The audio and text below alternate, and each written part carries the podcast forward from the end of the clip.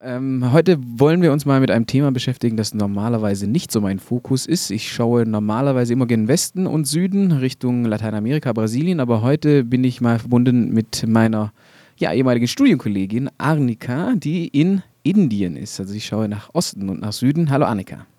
Hallo Fabian. Genau, wir sind verbunden, weil ähm, du in Indien studierst, deine äh, Doktorarbeit machst ähm, und schon seit Jahren in Indien jetzt mittlerweile bist und sich da ganz gut auskennst. Kannst du erklären, warum du in Indien bist, was du für eine, äh, was für einen Hintergrund du hast und wir kommen dann später zu dem Anlass unseres Gesprächs. Also ich lebe jetzt seit, seit sechs Jahren in Neu-Delhi, in der Hauptstadt. Und ähm, ich schreibe hier meine Do Doktorarbeit im Bereich zeitgenössischer indischer Kunst. Seit sechs Jahren. Und in diesen sechs Jahren hat sich einiges getan. Da werden wir jetzt an diesen aktuellen Ereignissen uns wahrscheinlich auch dran abarbeiten, was äh, seit 14, dann 2012 schon ein bisschen, wow, krass. Sind so lange dort, ähm, ja. was seitdem passiert ist. Ähm, genau, wir haben äh, unser Gespräch hier ausgemacht, weil du von aktuellen Entwicklungen betroffen bist, auch an deiner Universität. Sag vielleicht mal was zu, dein, zu dieser Uni, was, wie, was, wie groß ist die, was passiert da gerade, was sind da die Vorgänge? Genau, also die Jawaharlal Nehru University, kurz die JNU, ist eine der größten staatlichen Unis. Ähm, wir sind ungefähr 6000 Studenten hier auf dem Campus, was sich nicht so groß anhört. Ähm, aber es ist eine Postgraduate University. Das heißt, man macht hier hauptsächlich sein ähm, Master, MPhil und dann PhD. Ähm, und das auch hauptsächlich in den Geisteswissenschaften. Also wir haben, wir haben für die uh, Technical Engineers und so weiter andere Universitäten. Ähm, das Besondere an der JNU ist wahrscheinlich, dass es eine, eine Quotenuni ist. Also dass es Studenten, die aus, aus dem ländlichen Indien oder aus sozial benachteiligten Minderheiten kommen, leichter macht, an die Uni zu kommen. Ähm, es gibt einen Punkt und dadurch haben wir eine sehr gemischte Studentenschaft an. Was die Uni auch schon immer sehr politisch gemacht hat. Also dieses, die DJ News bekannt dafür, dass, ähm, dass die Studenten lange studieren. Und interessant ist, dass die, die Uni eigentlich ähm, zukünftige Akademiker ausbildet, ganz klar, wie jede Uni. Ähm, aber der, die anderen Studenten häufig sich entweder für den Weg entscheiden, Aktivisten zu werden oder Angestellte des öffentlichen Dienstes, also Politiker und so weiter. Und vielleicht allgemein zum Unisystem, wie kann man sich das in Indien vorstellen? Ist das in der Regel, ist es die staatliche Universität die Regel und private Universitäten die Ausnahme oder ist es eher andersrum? Also es, ist, es, es gab zunächst nur die staatlichen Universitäten. Ähm, und in den letzten Jahren oder Jahrzehnten gibt es vermehrt die ähm, privaten Universitäten und Jetzt nochmal in einer Welle in den letzten Jahren äh, sind die privaten Universitäten halt wirklich geboomt. Ähm, es gibt selbst hier in Delhi mittlerweile immer mehr und ähm, wir, haben die, wir haben die IITs schon sehr lange. IIT ist ähm, äh, ah, das ist in der Institute for Technology, also wie es in den Staaten die MITs gibt. Ähm, die sind sehr groß und da sehr schwer da dran zu kommen, aber das, will, das will die Mehrheit der, der Inder machen. Also da wird gerne studiert. Ähm, die staatlichen Unis, wie ähm, hier in Delhi zum Beispiel die JNU und dann die äh, Jamia Millia Islamia, und die äh, Delhi University sind eher kleiner, also an, in, an, an Studenten. Ähm, aber die, die Bildung ist dort fast umsonst. Also man zahlt wirklich fast gar nichts, während die privaten Universitäten extrem teuer in Indien sind. Okay, und du bist, wie gesagt, an der JNU, eine staatliche Universität, und dort wird gerade ähm, viel umgebogen, sagen wir mal so. Also viele Stellen neu besetzt, es gibt äh, Bewegung im Verwaltungsapparat. Was, also, was geht da gerade vor? Jetzt mal erstmal vielleicht aus der Sicht äh, derjenigen, die diese Veränderungen vorantreiben. Also oftmals, hier hatten wir ja in Europa diese ganze Bologna-Geschichte.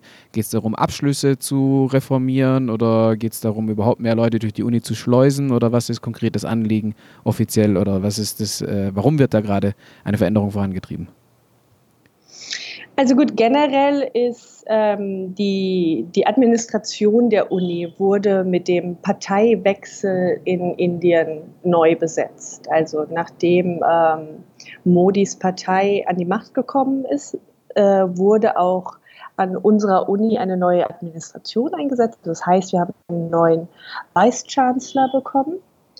Und ähm, dieser hat dann seit 2016 versucht, ähm, ja, sich, sich gegen die andersdenkenden Studenten stark zu machen, die Richtlinien der Uni zu verändern. Also wir hatten über die letzten zwei Jahre ähm, große Veränderungen wie ähm, einen sogenannten Seat Cut, ähm, bei dem dann beschlossen wurde, dass sehr viel weniger Studenten angenommen worden äh, sollten.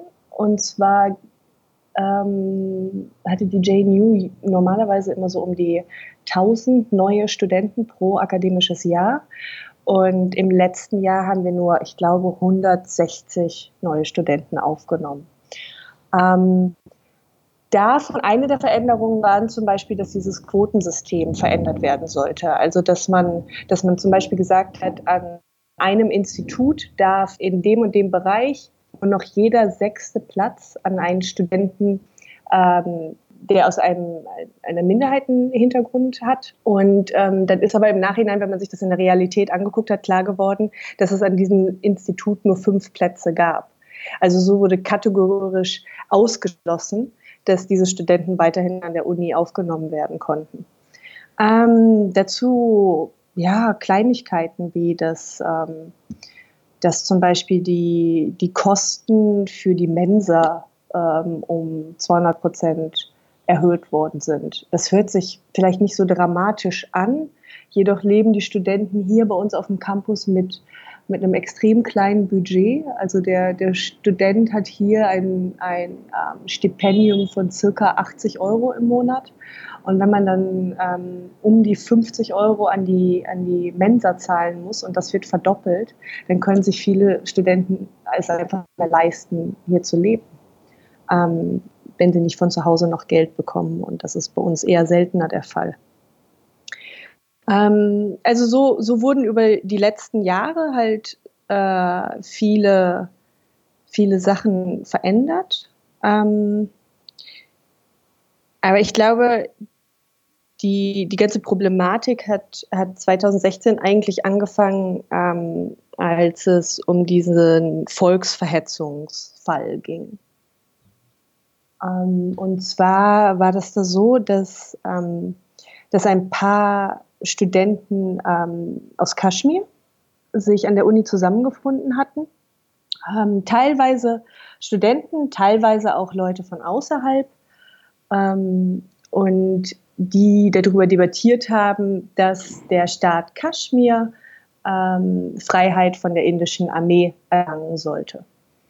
Ähm, das Ganze wurde dann gefilmt ähm, und daraus hat die Administrierung der Uni einen Volksverhetzungsfall gemacht und hat diese zwei der Studenten, die dort anwesend waren, Kanaya Kumar und Uma Khalid, als äh, antinational ähm, verklagt. Und die sind dann tatsächlich auch dafür ins Gefängnis gegangen für einige Zeit.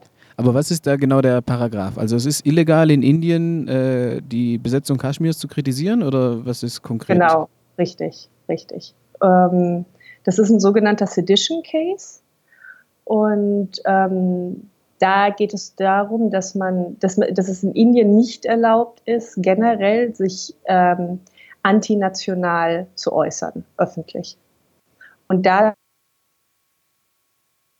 dass man sich nicht für die Freiheit äh, Kaschmirs aussprechen darf. Also man darf nicht sagen, dass der Staat Kaschmir durch die indische Armee besetzt ist, da der Staat ja eigentlich zu Indien gehört.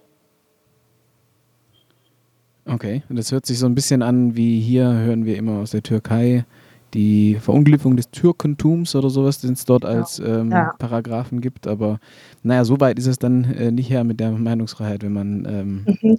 Solche Sachen überhaupt nicht sagen darf. Aber es wurde durchgezogen, also das wurde aufgenommen geheim, äh, die wurden verurteilt und saßen auch wirklich in Haft. Das war, wie du sagst, 2016, glaube ich, zumindest dieses Video. Und dann ab von dort, das war der Startpunkt oder das war einer der Höhepunkte dieser ja, Gut, das war zu, zunächst der Höhepunkt und ähm, ich glaube, das war auch eigentlich in der in der internationalen Presse ganz ähm, gut vertreten, ähm, weil die, die JNU hat daraufhin sehr viel Unterstützung von außerhalb bekommen. Also Leute wie Noam Chomsky haben sich für die JNU ausgesprochen und ähm, Modi wurde daraufhin auch bei internationalen Reisen darauf angesprochen, ähm, was an dieser Uni dort passiert und so weiter. Und ja, ähm, für uns als Studenten hatte es halt die Auswirkung, dass die, dass die Uni monatelang gestreikt hat. Ähm, wir, haben, wir haben keine Vorlesungen mehr gehabt, die Seminare konnten nicht mehr in den Seminarräumen stattfinden. Ähm, gleichzeitig wiederum hatten wir dieses, dieses Programm, das dann zum Thema Antinationalismus und Nationalismus ähm, wir Vorlesungsreihen im Freien ähm, organisiert haben, wo wir dann mit Professoren von der JNU, aber auch extern äh, öffentliche Vorlesungen gehalten haben, die dann auch wiederum wahnsinnig gut von der Presse besucht worden waren und ähm, äh, ja auch generell von, von Intellektuellen außerhalb der Universität. Nichtsdestotrotz hat die Uni durch diese Phase einen sehr schlechten Ruf erhalten. Ähm, wenn, man sich das, wenn man sich das vorstellt, Indien ist ein wahnsinnig großes Land und ähm, die, ähm, ja, die, die Presse hat am Anfang mehr darüber berichtet und ich glaube, was so bei, bei den Bürgern des Landes hängen geblieben ist, ähm, war, das, dass die JNU eine gefährliche Uni ist, wo sich äh, Linksradikale zusammentun, die den Staat Kaschmir befreien wollen. Und das, das hat es uns als, als Studenten schwer gemacht. Das hat es vielen, vielen Studenten schwer gemacht, ihren Eltern gegenüber zu rechtfertigen, dass sie weiterhin dort studieren möchten. Ähm, dadurch bewerben sich weniger Studenten, an die Uni zu kommen. Und generell ist die, ist die Uni einfach in so ein schlechtes Licht gerückt. Also von der, von der großen Forschungsuni, die die zukünftigen Politiker und Akademiker das ausbildet, wurde es auf einmal zu so einer ähm, linken Zelle ähm, erklärt. Und das hat, der, das hat der Uni im Nachhinein halt schon sehr geschadet. Und ähm, ich denke auch, dass, dass, es, dass es den Campus in einer Weise politisiert hat, der der der Lehre dann häufig ins Quere gekommen ist. Also dass, dass, die, ähm, dass die studentischen Parteien, die wir auf dem Campus haben, ähm, viel stärker geworden sind. Also alle großen Parteien in Indien haben kleinere Studentenparteien auf dem Campus. Und ähm, viele Studenten haben sich den Parteien angeschlossen, haben sich der Parteiarbeit gewidmet und immer weniger der Recherche. Ähm, dann andere Studenten haben gesagt, sie wollen mit gar nichts zu tun haben und ähm, wollen sich halt nur auf ihre Arbeit konzentrieren. Und dadurch ist halt viel viel Missmut auf dem Campus entstanden. Und ähm, ja, also nach diesen Protesten 2016 waren die Leute auch einfach müde an der Uni. Jetzt könnte man natürlich auch sagen, wenn das eine Uni ist, an der die künftigen Politiker ausgebildet werden, dann äh, ist es gar nicht so schlecht, wenn die sich politisch betätigen und sich auch mit den Auseinandersetzungen äh, irgendwie da auch vorbereitet werden auf Politikerleben später. Aber natürlich für den Uni-Abschluss ist es natürlich nicht gut. Inwiefern war denn diese, ähm, diese Vorlesungsreihe, die du dort erwähnt hast, also die im Freien stattgefunden hat und sich mit Nationalismus und so weiter äh, beschäftigt hat, auch einer Frau gegenüber dem Premierminister Modi? Seine Partei, die BJP, ist ja eine nationalistische Partei. Ist es in also war das so auch gedacht so, ne? Wir setzen uns hier mit Nationalismus auseinander, was das eigentlich bedeutet, weil das sind schräge Vögel. Oder in, wie, wie sind Sie auf diese, auf diese Themen gekommen so? Genau, also ähm, die Idee dazu ähm, kam natürlich dadurch, dass die Uni auf einmal als antinational verschrien worden ist und ähm, die Professoren und die Studenten dann gesagt haben, Moment, was heißt denn das überhaupt? Wie kann das sein, dass das ganze Land jetzt äh, aufschreit und sagt, ähm, hey, unsere Steuergelder werden da missbraucht, um antinationale Studenten großzuziehen?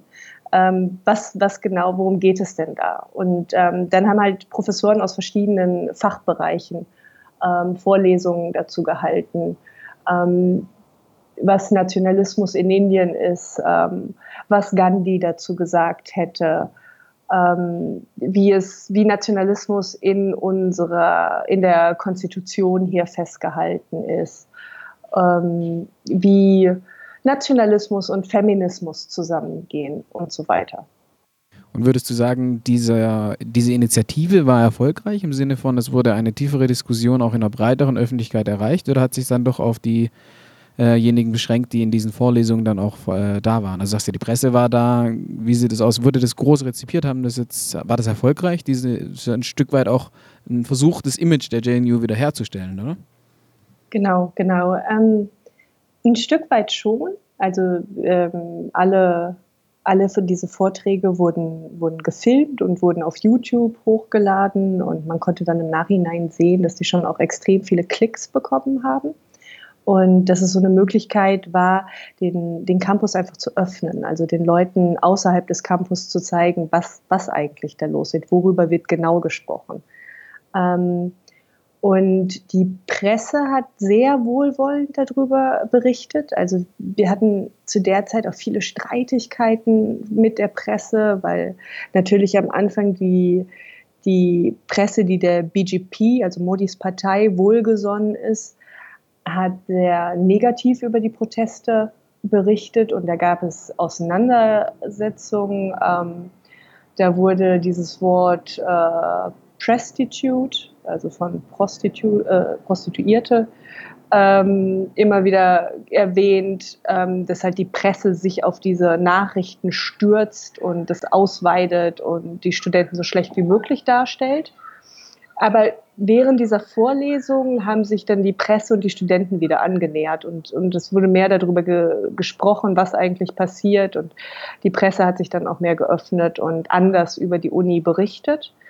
Äh, und im Nachhinein wurden die ganzen Vorlesungen, ich bin mir nicht mehr sicher, wie viele es waren, aber es müssen so um die 30, 40 Vorlesungen gewesen sein, ähm, als Buch veröffentlicht, was jetzt auch in jedem Buchhandel ähm, verfügbar ist.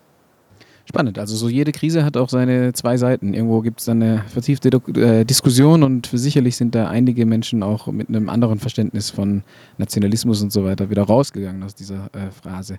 Die Phase ist aber nicht so richtig vorbei. Das war ja jetzt alles äh, 2016 onwards. Ähm, was ist jetzt äh, gerade der aktuelle Stand dieses Konflikts rund um die JNU? Es gab Besetzungen, Neubesetzungen von äh, Posten und so weiter und gerade gibt es auch wieder aktuelle Proteste? Was, was sind die aktuellen Anlässe? Also es sind mehrere Sachen passiert. Ähm, es gab zunächst ähm, gab es eine neue Regulierung, die nennt sich die Attendance Rule, in der sich die Administration überlegt hat, ähm, es sollte jetzt nachgewiesen werden, dass jeder Student immer anwesend ist. Ähm, und dazu müssen Listen rumgegeben werden, wo die Studenten unterschreiben müssen. Das ist ganz gut und schön, das ist im, im, im PhD ähm, während der Doktorarbeit so gut wie unmöglich, weil wir keine Veranstaltungen haben und ich wüsste nicht, wann ich äh, so eine solche Liste unterschreiben sollte, aber es wurde trotzdem gesagt, ich müsste so und so viel Prozent Anwesenheit haben. Ähm, Im Bereich, im Bereich MPhil und Master ist das natürlich schon möglich, aber generell hatte man wieder so ein Gefühl, dass es ein, ein Misstrauen seitens der, der ähm, Administrierung ist. Wie dem auch sei, es wurde halt dann, ähm, das, soll, das Ganze musste eigentlich dann äh, besprochen werden. Dafür gibt es so, ein, so einen Ausschuss, ähm, der dafür tagt und sich da berät. Und dieses, dieses Meeting wurde in allerletzter Minute abgesagt niemals stattgefunden. Nichtsdestotrotz gab es ein, einen Tag später ein Protokoll über dieses Meeting und ähm, es wurde positiv dazu abgestimmt. Ähm, und wiederum einige Stunden später wurde somit äh, dann diese Attendance Rule äh, betrat dann in Kraft. Und das hat natürlich dann die Professoren, die, die Teil von diesem Ausschuss gewesen wären, wahnsinnig wütend gemacht. Das, das äh, so undemokratisch vorgegangen wird, dass, dass quasi Protokolle jetzt gefälscht werden und auch Wahlen gefälscht werden. Ähm, und leider wieder wurde in der Presse das so dargestellt, als würden die, die Studenten der Uni keine, ihre Anwesenheitspflicht nicht nachweisen wollen. Äh, worum es uns aber nie ging. Uns ging es darum, dass halt die, diese Attendance Rule einfach über Nacht bestimmt worden ist. Und daraufhin hat zum Beispiel ähm, die Dekanin von einem unserer Departments äh, öffentlich einen Brief geschrieben und hat sich an die Presse gewendet und hat das genauso wiedergegeben, wie ich es jetzt gerade erzählt habe.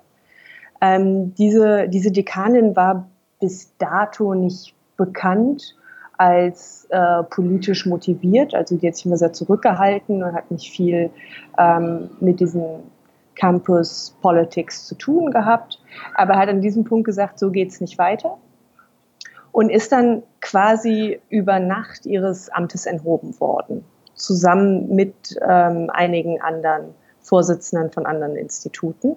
Unter und, irgendeiner ähm, angeblichen Begründung oder haben die einfach gesagt, du bist jetzt raus und hier ist ein Schreiben, so wie Trump seine Mitarbeiter im Weißen Haus entlässt? Oder gab es da zumindest eine Begründung zu sagen, irgendwie hier, das war jetzt, keine Ahnung, wieder Beschmutzung der Universität oder Hochverrat oder was auch immer es da nee, geben soll? Es gab überhaupt keine Begründung. Also es wurde wirklich abends um 10 Uhr äh, eine E-Mail rausgeschickt, dass man am nächsten Tag nicht ähm, erscheinen müsste und wer der Nachfolger sei.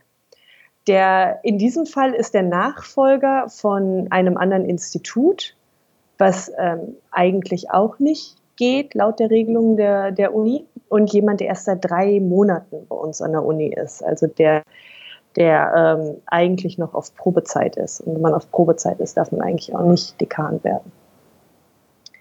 Ähm, insofern, man hatte das Gefühl, dass die, dass die Uni halt ähm, zum einen äh, den Professoren einen Denkzettel verpassen möchte, also sagen möchte, so geht's hier nicht, also es, ihr wendet euch nicht gegen uns und gerade weil es jemand war, der bis dahin ähm, politisch nicht aufgefallen war.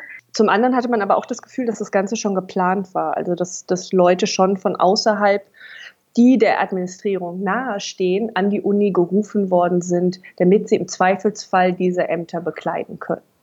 Ja, das hat zu einem großen Aufschrei geführt. Ähm, dann in der gleichen Woche ähm, haben sich haben sich zwei Studentinnen an die Polizei gewendet und ähm, haben eine Anzeige geschaltet gegen einen anderen Professor äh, von einem anderen Institut dass sie ähm, sexuell belästigt worden sind. Dieser Professor hat dann öffentlich sich an, an, die Presse gewendet und hat gesagt, dass diese Studentinnen das nur machen, weil er sich äh, für die Attendance ausgesprochen hat. Und ähm, dann ist erstmal nichts passiert. Also die Polizei hat mich ein. Und hier in Indien ist es jetzt so, seit diesem großen Vergewaltigungsfall von 2012 haben sich die Gesetze wie hat sich die Gesetzeslage rund um diese Sachen sehr verändert. Und ähm, wenn Frauen hier zur Polizei gehen und eine sexuelle Belästigung anzeigen, muss die Uni, muss die Polizei sofort einschreiten und sofort was machen. Ähm, Fast Track nennt sich das. Und ähm, das ist eigentlich das Gesetz. Ähm, hier hat die Polizei erst mal fünf Tage lang gar nichts gemacht, bis dann circa 2000 Studenten zur, zur Polizeistation, die der Uni nahe liegt, ähm, marschiert sind und dort protestiert haben. Ähm, am nächsten Tag wurde der Professor Atul Juri ähm, festgenommen und ist nach einer Stunde wieder äh, freigelassen worden. Ähm, der Fall ist bis, bis heute nicht geklärt, also deshalb wird immer noch demonstriert. Ähm, es haben sich dann aber im Nachhinein noch acht, nee, noch sechs weitere Studentinnen an die Polizei gewendet und auch Anzeigen geschaltet. Gegen denselben Professor. Gegen denselben Professor, der auch innerhalb der Uni bekannt dafür ist, dass er, dass er sich Frauen gegenüber in seinem Labor so verhält. Also du hast anfangs schon erwähnt, dass die BJP sozusagen die Administration, die Verwaltung ausgetauscht hat. Das, da scheinen sie ja ein Recht dazu zu haben oder sowas. Das Gang und Gäbe haben das die vorherigen Parteien auch gemacht, nachdem sie, nachdem es einen Wechsel an der Macht des Ministerpräsidenten gab? Oder ist das eher schon was Außergewöhnliches? Nee, nee, nee, das ist immer so, das ist ganz normal. Das sind ähm, Positionen, die Parteien gerne vergeben. So ein, so ein kleiner Bonus, also das ist ein kleines Geschenk, was man jemandem machen kann, indem man jemandem dieses Amt anbietet. Und äh, gleichzeitig hat man dadurch aber auch totale Kontrolle über die äh, Institution. Und ähm, vielleicht können wir erstmal gucken, gibt es denn jetzt, was ist so kurzfristig die Perspektive? Es gibt Proteste, es gab die Absetzung äh, dieser Dekanin, es gab diese ähm, sexuellen Belästigungsvorwürfe, die nicht wirklich verfolgt werden bisher. Also wie siehst du da kurzfristig die Möglichkeiten? Ist da eine realistische Chance, dass ähm, diese Entlassung rückgängig gemacht wird oder dass äh, das andere ja ein bisschen ja, über die Uni hinaus sozusagen eine Entscheidung, ob die Polizei da jetzt wirklich tätig wird oder nicht. Äh, trotzdem, ähm, wie siehst du da irgendwie die kurzfristigen Möglichkeiten der Bewegung? Wie siehst du mhm. jetzt so die nächsten Tage und Wochen? Ja gut, also es ist, es ist schwer zu sagen. Momentan ist die Uni, ähm, wir haben jetzt seit zwei Wochen, wird wieder gestreikt. Ähm, das heißt, es hat angefangen mit dem Institut, an dem die Professorin, die Dekanin ähm, aus ihrem Amt enthoben worden ist. Dort hat es angefangen und Studenten haben die, das Institut mit einer dicken Eisenkette verhangen. Und ähm, es, dort können keine Lehrveranstaltungen mehr stattfinden. Es ist wahnsinnig schwierig, ähm, andere Veranstaltungen zu organisieren, also wie zum Beispiel ähm, eine PhD-Defense ähm, oder was auch immer es an den Instituten gibt. Ähm, ganz einfach, weil die Büros zu sind. Also wir haben keinen wir haben kein Briefpapier mit einem offiziellen Briefkopf. Dadurch können keine Schreiben ausgestellt werden. Wir haben keine Stempel. Ähm, und das akademische Leben liegt jetzt seit zwei Wochen wieder lahm. Es finden fast alle drei Tage große Protestmärsche statt. Also wir hatten am, am letzten Freitag einen großen Protestmarsch, wo dann symbolisch zum Parlament gelaufen wird von der Uni bis zum Parlament sind es hm, sicherlich zehn Kilometer. Und da haben sich 4000 Studenten auf den Weg dorthin gemacht. Ähm, diese Protestmärsche historisch immer weit vor dem Parlament ähm, schon gestoppt, weil man in Indien nicht bis zum Parlament marschieren darf. Und das weiß auch jeder, trotzdem nennt man das den Marsch zum Parlament. Ähm, in diesem Fall war es aber so, dass die, dass die Studenten sehr friedlich protestiert haben und ähm, die Polizei sofort an diesem, an diesem berühmten Punkt, wo es dann immer dazu kommt, dass der Protest gestoppt wird, zu Tränengas gegriffen hat, äh, Wasserwerfer waren im Einsatz. Und ähm, in Indien sind die Polizisten mit Bambusstöcken ähm, bei Protesten. Und es sind mehrere Studenten in der Nacht Krankenhaus worden gebracht worden. Die sind am nächsten Tag wieder freigekommen, aber nichtsdestotrotz zeigt das, glaube ich, die Aggressivität, gegen die äh, hier vorgegangen wird. Äh, wie das kurzfristig zu Veränderungen führt, ist, führen kann, ist nicht ganz klar. Man hofft halt jetzt, dass, dass irgendwas gewonnen wird. Also ich könnte mir jetzt vorstellen, dass wenn zum Beispiel dieser Professor Atul Jori, gegen den die ähm, Anzeigen ähm, äh, gemeldet worden sind, wenn der zum Beispiel jetzt festgenommen wird, könnte ich mir vorstellen, dass die Studenten ein bisschen locker lassen und einige der Institute wieder aufmachen. Ähm, aber momentan ist, ist die Situation sehr verhärtet und ja, schwierig zu sagen. Dann können wir es eigentlich auch mit dem Ausblick mal irgendwie dabei bewenden lassen. Mal gucken, wie sich die Situation weiterentwickelt und wir können ja einfach in Kontakt bleiben. Mhm. Ähm, vielen Dank erstmal für die Eindrücke soweit. Sehr gerne.